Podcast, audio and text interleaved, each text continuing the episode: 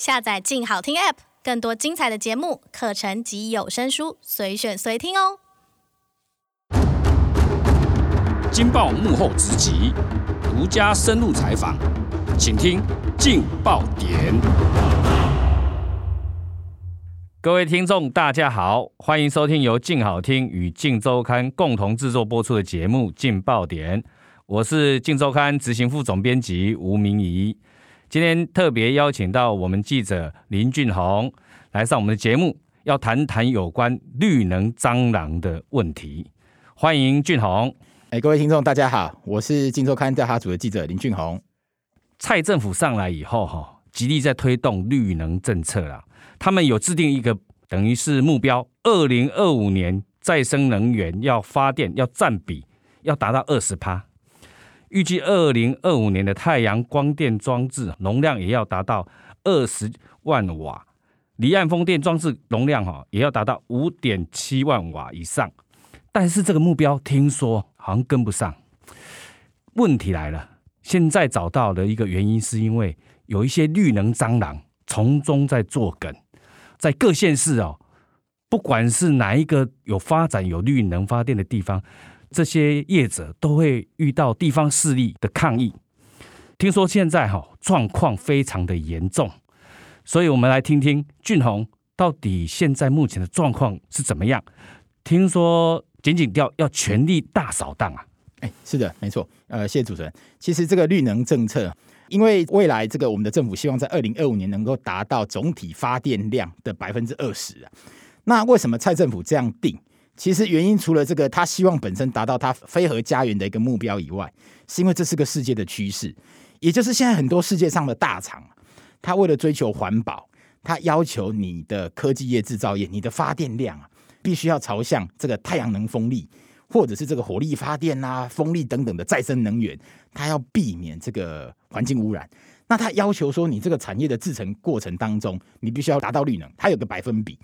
那我们的工业政策里面，为了要符合这样的国际趋势潮流，你必须让你的产业结构改变。你如果没有达到这个百分比的话，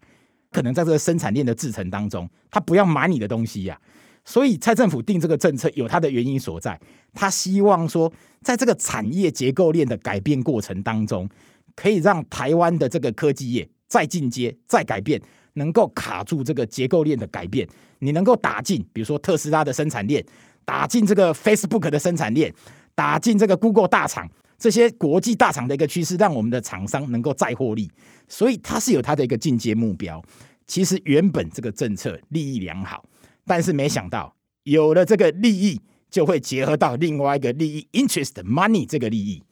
这个就变成说大家已经变成这个中央在执政啊，地方看到钱就见钱眼开啊。没想到我们这个少数的地方不孝的民代啊。地方选出来的这些地方官员啊，居然结合所谓应该是假的这个环保团体，打着这个假环保的名义，他真勒索啊！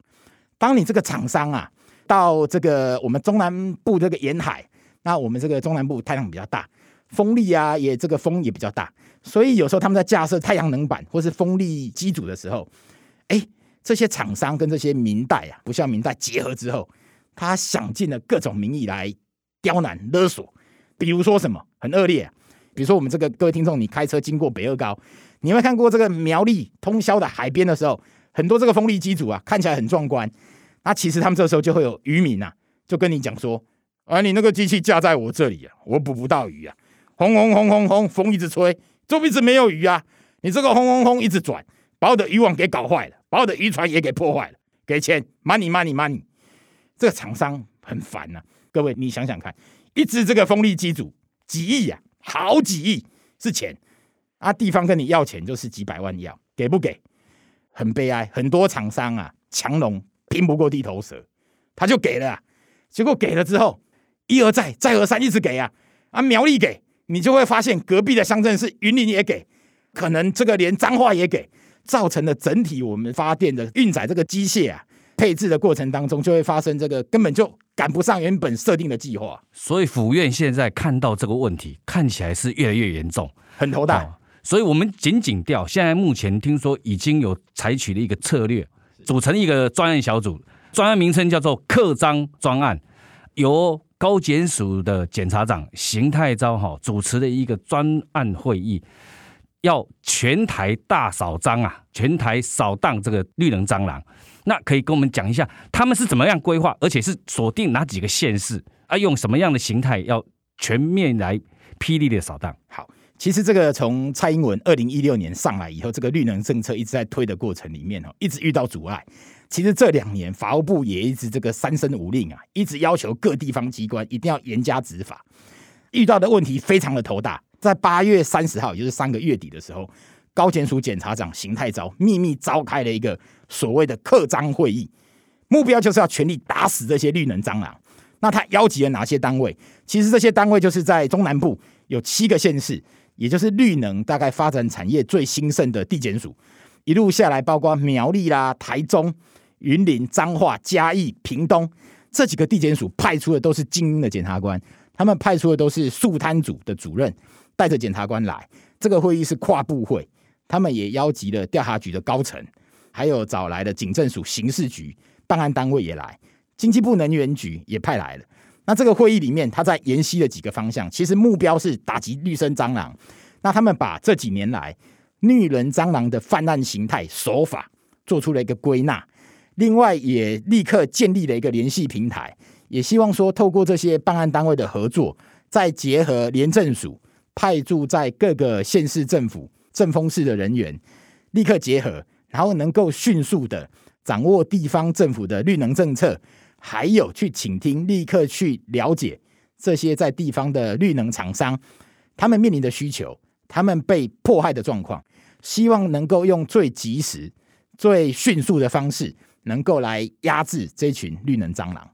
看来这个会议有看到效果了。我们上个礼拜哈看到通霄镇长被收押，到底他是怎么样一个犯罪手法啊？怎么样去鱼肉乡民呢？其实这个通宵镇长这个案例非常有趣。通宵镇哈这个镇长他以前是校长退休，两年前他是校长，那退休之后，他以政治素人在政坛一炮而红啊。他就参与地方的公益活动，那他就击败了这个当地一位是隔壁镇的镇长下来要拼通宵镇镇长，跟一个议员，他打败了两个对手，那选上了以后啊，其实他原本他也想说，这个把通霄海水浴场，各位可能小时候都去过通霄海水浴场，把它活化，这个海水浴场占地一公顷，那我们都知道海水浴场当然一定太阳大，他原本想出了个 idea 蛮好的，就是希望说，哎。我们这个不要只单单建这个太阳能板嘛，太阳能板下面总还能够做些什么事，所以他希望说，比如说在这个一楼的一个高度里面，屋顶做太阳能板，下面我们活化做会议室、做展览中心。那没想到就传出说，剪掉怀疑他向业者也索贿啊，结果这一查不得了啊，他其实可能不止向太阳能业者索贿，其他的这些地方的这个地方建设也有。怀疑这个总工程款相关的这个索贿金额可能有高达六百万，所以在上个礼拜把他收押，也有查出一堆案外案。那原本是一个一炮而红的政治素人，却卷进了一个这个太阳能的一个弊案当中。那这只是冰山一角，听说还有更严重的啊，就是把以前我们一个在江湖上哈非常有名、鼎鼎大名的杀人犯啊，他名号抬出来而已啊，结果业者就送出好几百万给他。是的。呃，主持人提到这个案例，其实大概是目前哈我们台湾这个绿能发展史上最离谱、最夸张的一个案例。这个案例就发生在彰化的大城乡。各位可能只听过小城故事啊，那大城乡你可能都不知道在哪里。它跟大城炸鸡完全没有关系。大城乡它就在海边呐。那这个地方哈，因为发生了这个绿能的弊案，它大概可以说地方的父母官全部沦陷进去。怎么说呢？本来是有一家这个孤影其名 A 业者到了彰化的大城乡要发展太阳能发电，乡长听到消息之后，就结合这个地方的协调会主席呀、啊，在找人要去敲诈勒索，利用暗示地方群众会来抗议啊。地方群众怎么会抗议呢？本来装设太阳能板这好事啊，他说这个太阳能板的管线啊，也都会经过坟墓墓地的。可能会触动一些地方上的一些禁忌，所以要敲诈勒索啊！业者本来想说啊，也几百万嘛，给你了，给你啊！哎，没想到代表会主席这边也听到消息啊，这样就有钱哦。哦，那我们这边也会抗议啊。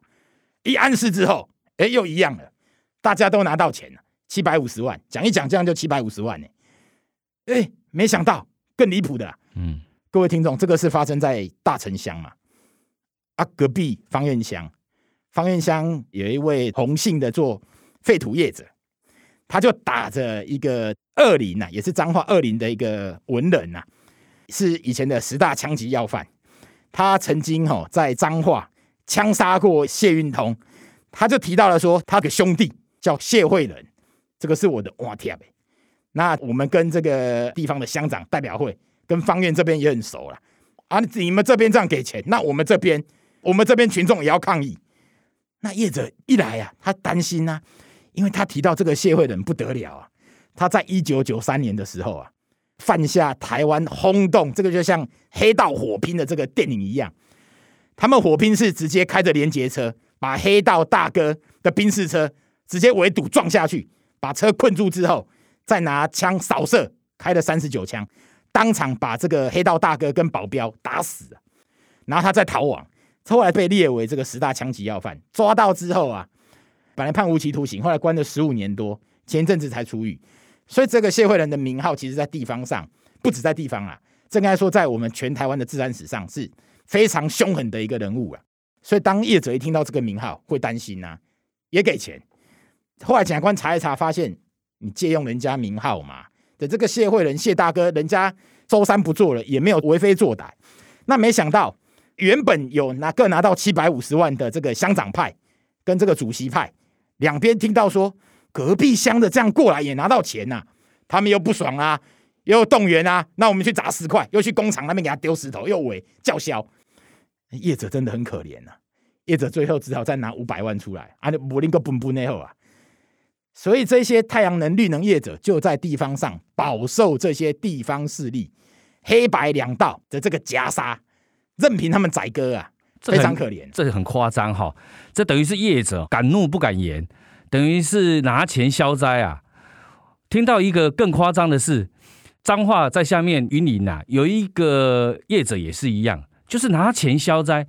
但是呢，附近的人一听到说哇这么好拿钱，所有的人呐，全部都自称自己是渔民，就假渔民就到处都是就对了啦。每个人都在跟业者索贿啊。没有错，其实主持人讲的真的这些地方业者哈，他们从事绿能真的是敢怒不敢言。你除了面临白道所谓的这个地方的民代啦、官员啦，还有黑道的夹杀以外，没想到这个连民众也来要好处。怎么说？云林其实发生两个案子，一个就是他们的口湖乡长林哲林，他本身也是假借可以摆平民众抗争，去跟两家绿能业者索贿，那也要了七百多万。要到之后，他把钱藏在他的一个好朋友、一个女孩子的名下账户，再从这个名下账户再把钱洗出来，去买卖股票、买卖金条，把这个赃款规避调查器。那我们都知道，我们钱应该都是要放老婆身上啊，妻管严嘛，啊，怎么会藏在一个好朋友？这个好朋友的关系就很奥妙。检掉后来从这个好朋友一查之后，不得了啊，不止七百多万啊，查到三千多万的不明所得啦。那这不不明所得在哪里？现在就一路追查下去，怀疑他可能还有涉及其他的案件。那除了这一件云林口湖乡长以外，刚刚就是主持人讲到这个假渔民的问题。其实这个风力发电，当然在在海上，在这个机具在那边转转转，有的业者就想说：好啦，啊，你们这些渔民还给我搞到立法院北上啊，透过一些民代啊去串通，啊，他们主张说：啊，我们抓的是乌鱼啊，我们不需要你补助啊，我们的乌鱼赚得更有钱。这个口号喊得震天响亮啊！我们靠自己，不需要补助啊！业者想说好了，最后后来经济部能源局出来协调，不要抗争了啦！啊，大概这来公共哎，大家就和解嘛，给钱了事。没想到地方就有一些假渔民啊，这样子就有钱了。那我们也有去捕鱼，我们的渔具也被弄坏了，大家都跑出来要钱。业者不生其扰啊！啊，明明一算奇怪啊，明明就几十个有出去捕鱼啊。啊，怎么这下子来要钱的变得多了十几个人出来？所以其实云林地检署在前一阵子有针对这些假渔民做一波大规模的扫荡搜索，去抓来了，而且一堆人被交保。所以这些绿能业者他所面临到的困扰，不只是官员呐、啊、黑道啦、啊、地方的民众啊，还有所谓的假环团，各种势力都来背个这项好的能源政策。记者哈，俊宏刚才分享的哈，是我们哦已经可以看得到，而且是业者敢出来检举的，非常多的是业者连坑都不敢坑，因为哈等于串联整个地方势力的这些群众啊，跟幕后的势力啊，它背后的把苦是非常硬的，所以现在高检署统合整个检警调啊，这个要怎么去扩张，怎么样去大扫荡？他有没有一个一定的方法，或是用什么方式能够鼓励大家能够勇敢的出来检举？其实哈，这个在高检署的会议当中，刑事局的代表他们其实就分析到，目前办案的一个很大的瓶颈就是业者不敢讲，即使这个我们司法机关掌握了相当的线索之后，去跟业者联系，他们的态度还是有所保留。包括我们自己，我们自己也有认识一些能源业者，我们去接洽之后。他们也对案情有所顾忌的，他们可能觉得说，这个付几百万的钱我就能打发了，万一我还去咬他们，这个将来得到的报复，他可能担心整个工程没办法进行。所以高检署做了一些方法，就是他要求所有的司法单位，你驻地的、你的廉政署啦、你的调查官、你的警方，你全部要去布件，需要去把讯息情资拉回来，情资回来之后，再交由专责的检察官来专案分析。那分析之后，立刻要透过办案。他们认为，唯有透过办案来强力压制，才能够让这些蟑螂害怕。另外，高检署他们是采取棒子跟萝卜一起下，他们还采取这个高额的奖金，最高也提出了检举奖金一千万，来希望民众或者是知情人士能够勇于提供相关的线索情资给司法单位。希望这个扫荡对于整个绿能产业有帮助了，因为整个绿能蟑螂的嚣张已经造成整个绿能产业在推动上面遇到非常大的阻碍。谢谢今天哈俊宏跟我们分享这么精彩的内容哦！感谢各位听众的收听，也请持续锁定由静好听与静周刊共同制作播出的节目《静爆点》，我们下次见，拜拜，拜拜。想听爱听，就在静好听。